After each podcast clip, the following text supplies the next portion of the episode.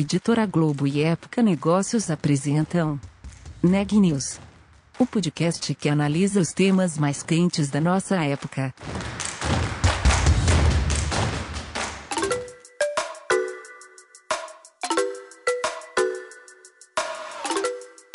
Olá, eu sou Maria Carolina Abe, da Época Negócios, e você está ouvindo mais um episódio do Neg News, nossa série de podcasts sobre como navegar e liderar em tempos de incerteza. O futuro do trabalho ainda traz algumas dúvidas. O trabalho será presencial, remoto ou híbrido? Como nos relacionaremos com os colegas de escritório? E como lidaremos com os novos problemas de saúde mental surgidos na pandemia? Marisa Adangil tem mais detalhes. Eu sou Marisa Adangil, de Época Negócios, e você está ouvindo mais um episódio do Neg News, nós vamos conversar hoje sobre o futuro do trabalho e a nossa convidada muito especial é a diretora de recursos humanos do Grupo Heineken, Juliana Way. Tudo bem, Juliana? Olá, Marisa, boa tarde, tudo ótimo. Obrigada e... pelo convite, um prazer estar aqui, um privilégio poder compartilhar um tema de extrema relevância, né, para nossa, seja para nossa organização, seja para o impacto que a gente está causando na vida das pessoas, enfim. Obrigada pelo, pelo teu convite aí. Então, eu queria começar te propondo uma reflexão mesmo sobre futuro do trabalho, porque é, independente da solução que cada empresa acate, é, o que, que, será que vai acontecer? Quer dizer, é, um, um, primeiro ponto seria: as pessoas realmente vão trabalhar em suas casas daqui para frente? Se isso for verdade, é, é, de que maneira as, empre as, empresas vão criar estruturas e, e, orga e, organizar esse trabalho em home office de uma maneira que ninguém saia prejudicado, que ninguém também se sinta prejudicado e de que o trabalho flua da melhor maneira possível? Bacana. Bem, o futuro já é o agora, né? Acho que já estamos vivendo. Eu, eu costumo dizer que o momento que, que a gente está passando e que está batendo na porta, ele é tão complexo ou mais do que o que a gente viveu no início da pandemia, né? Ele agora a gente está com um pouco mais de tempo para se programar e se adaptar, né? E na pandemia foi tudo muito rápido. Nós definimos um modelo que, né, todo mundo deveria trabalhar, que era a forma remota e todos né, ingressaram no modelo sem muita alternativa. E o movimento que a gente está vivendo agora, a gente está né, se deparando com diversas alternativas, né, com diversas formas que as empresas podem criar em, em seus diferentes caminhos. Uh, a Heineken, desde 2021, de janeiro de 21, uh, optou, né, depois da escuta muito ativa, né, do entendimento de que as pessoas estavam muito bem trabalhando das suas casas, a gente acompanhou durante né, o ano de 20 e o início de 21 que o modelo fazia muito sentido, né, trabalhar uh, remotamente, e ela decidiu implementar, então, em janeiro de 21, o teletrabalho. E de lá para cá, a gente vem trabalhando uh, para poder fazer do modelo, né, que seja um modelo adequado para os colaboradores, para que ele flua da melhor forma possível. Então, a gente tem criado regras aí de boa né, é, regras de, de, de, boa, não é vizinhança, mas de, de adaptação para que as pessoas vivam no seu dia a dia de forma adequada. Então, a liderança da companhia anunciou aí algumas diretrizes bacanas que, que todo mundo tem praticado. Então, a última, a terceira sexta-feira de cada mês é uma sexta-feira sem Teams, onde as pessoas podem ter o tempo para elas fazerem né, uh, o seu trabalho, as suas atividades, ou se dedicarem a alguma outra coisa, as reuniões iniciando uh, às nove, finalizando antes das 18, respeitando os horários de almoço, enfim. A companhia começou a, a, a criar formas que suportassem isso, né, desde a infraestrutura até frentes mais de apoio e suporte ao colaborador. Então, a forma de levar a cultura uh, da companhia para casa das pessoas, seja através de, de lives que o nosso presidente fez, até com as famílias, com a participação das famílias das pessoas, é, seja uh, adaptando a nossa infraestrutura de escritórios para uma forma mais colaborativa. Então, nós estamos nos preparando para um modelo de transição desde janeiro de 21, quando a gente implementou. Então, os nossos escritórios também estão sendo remodelados.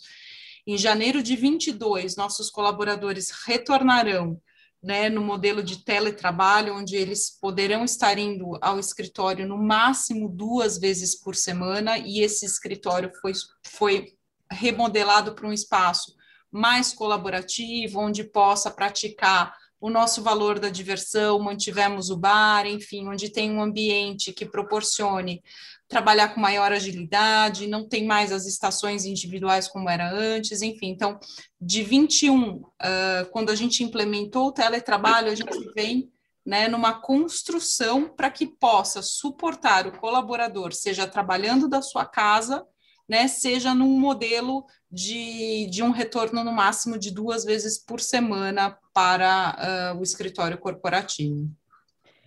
Então, agora, pelo que eu, que eu li um pouquinho da Heineken, não são todos né, os funcionários, porque alguns têm que ser presencial. Qual, qual porcentagem de funcionários vão ficar no teletrabalho? Ou qual é o número Heineken... absoluto, melhor ainda? Bacana. A Heineken tem 13 mil colaboradores, né, e nós temos diferentes públicos. Nós temos o nosso público dos escritórios corporativos, nós temos as nossas cervejarias, que, que trata da parte de produção, e o nosso time de vendas. Né?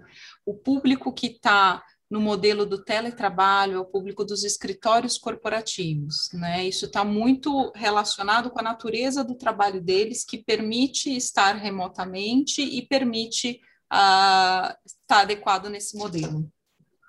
Mas qual é o número de, de, de funcionários? Desculpa nós temos 1.300 pessoas. Em teletrabalho. Então, na verdade, a grande maioria ainda vai estar atuando presencialmente. É, são as atividades que não permitem trabalhar de forma remota não tem como estar neste modelo, né? Na cervejaria ou no campo, na, nas vendas na rua, enfim. Então, é 10% do nosso público que está atuando neste modelo. Tá. É, eu te faço essa pergunta também porque é, realmente é, em vários estudos e, e, e, entrevistas e tal, não é um modelo que serve para todas as empresas, nem para todos os funcionários das empresas, e talvez dependendo do setor, né, também. Quer dizer, como é que você vê isso? Você acha que, ah, não, todo mundo deveria adotar o trabalho remoto ou não? É algo que precisa ser estudado de acordo com, com cada empresa?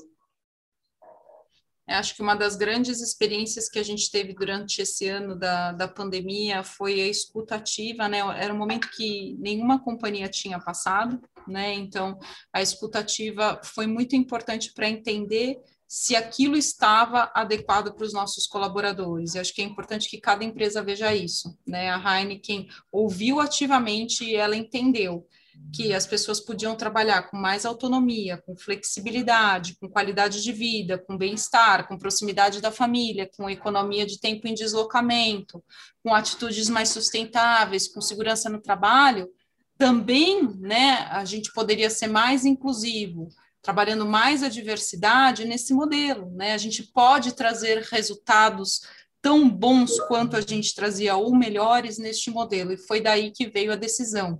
Então, acho que cada empresa tem que medir o que é uh, favorável para o seu público e para o seu contexto.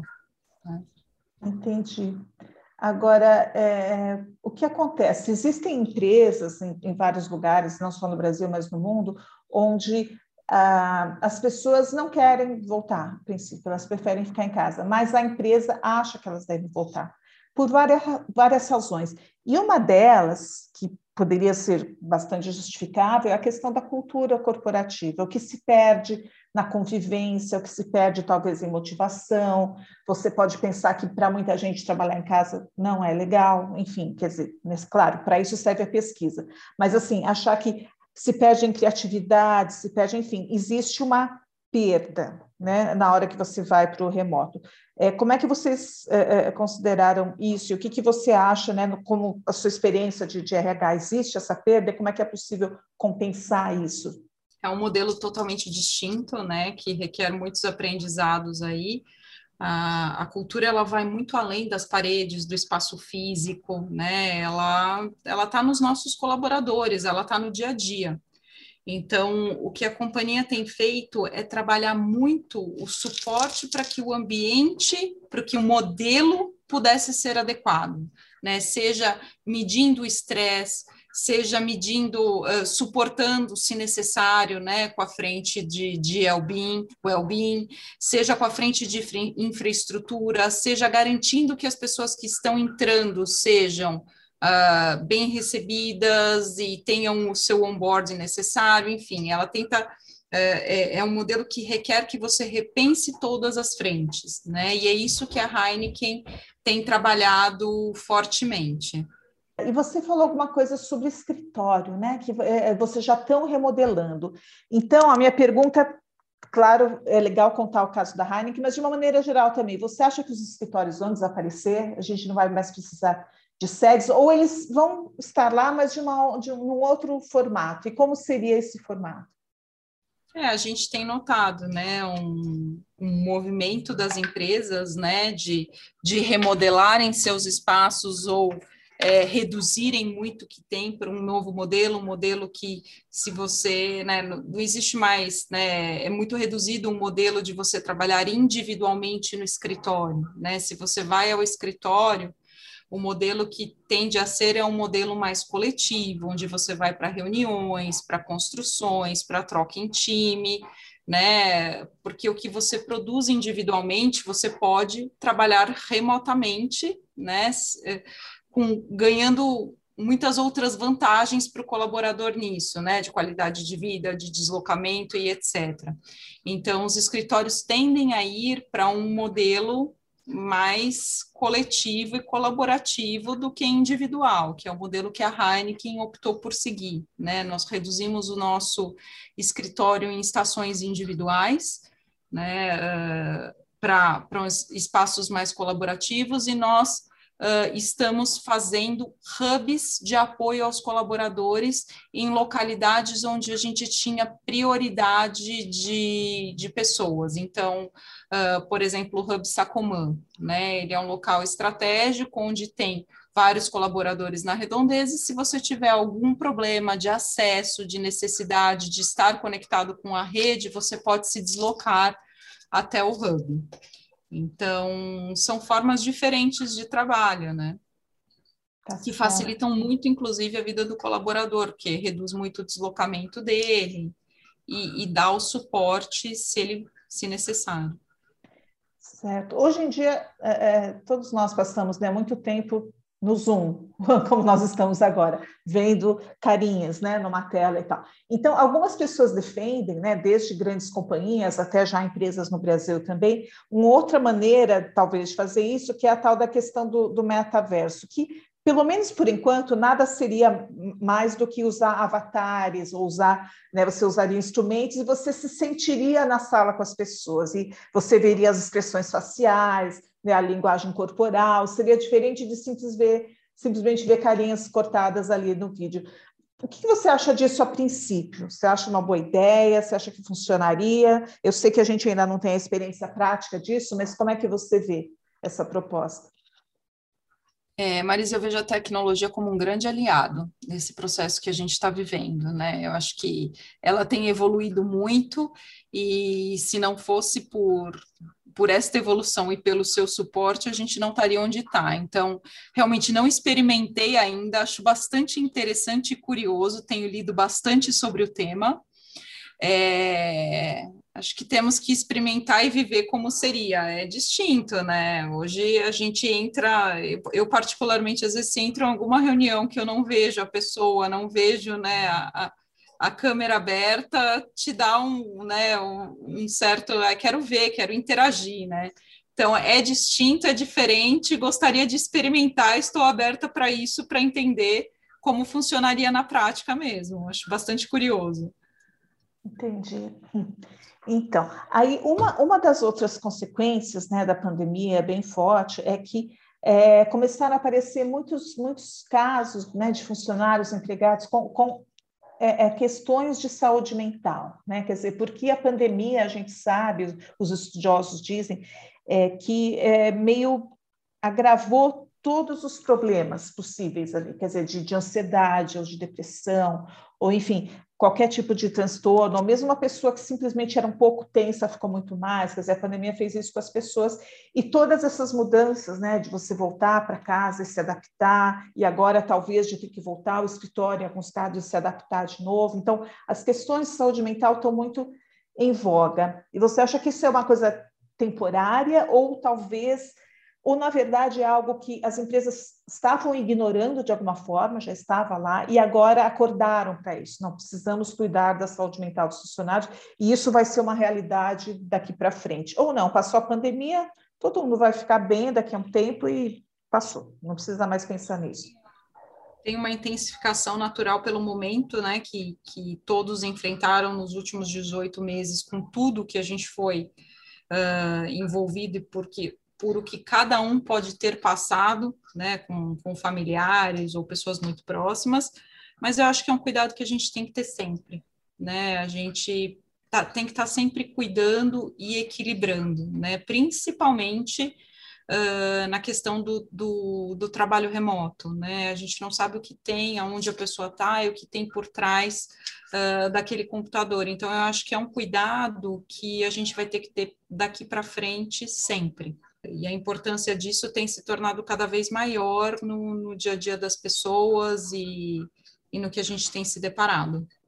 Eu vi alguma coisa também sobre treinamento para as lideranças.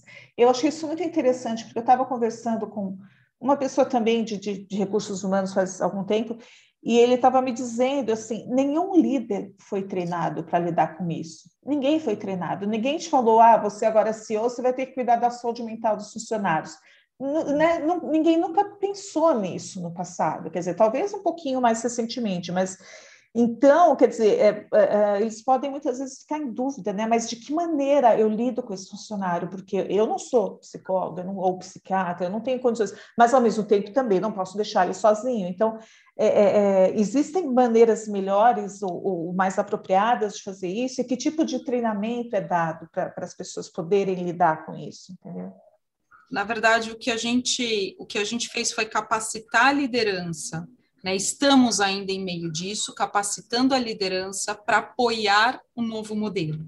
Né, para que um novo modelo é, que vai entrar em janeiro, né, onde as pessoas vão poder retornar no máximo de duas vezes por semana, tenha sucesso e a gente tem apoiado muito através do Heineken Cuida a abertura né, para as pessoas uh, manifestarem por elas o que elas precisam. E a gente tem também uh, a nossa parte de, de business partners, de RH no campo, né, nas áreas muito forte, atuando na escutativa, suportando os líderes, orientando para estar tá para estar muito próximo, para ter uma, né, a, a, a leitura diferenciada, se tem alguma algum ponto, alguma ação que tenha que ser tomada, enfim, para estar tá acompanhando isso. É nesse, neste, neste ponto que a gente tem atuado em parceria com a liderança.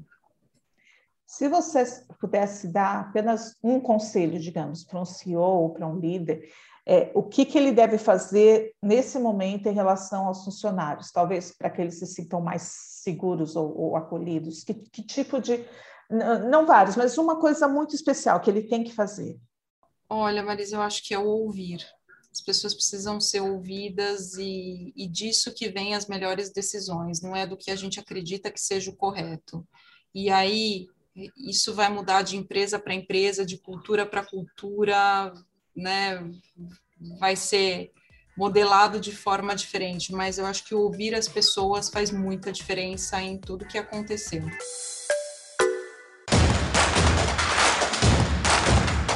Esse podcast é um oferecimento de Época Negócios. Inspiração para inovar. Não deixe de conferir nossos outros podcasts. Presidente Entrevista Presidente. The Office. E os negócios da nossa época. Ouça, acompanhe, compartilhe. Vamos fazer deste podcast o nosso ponto de encontro.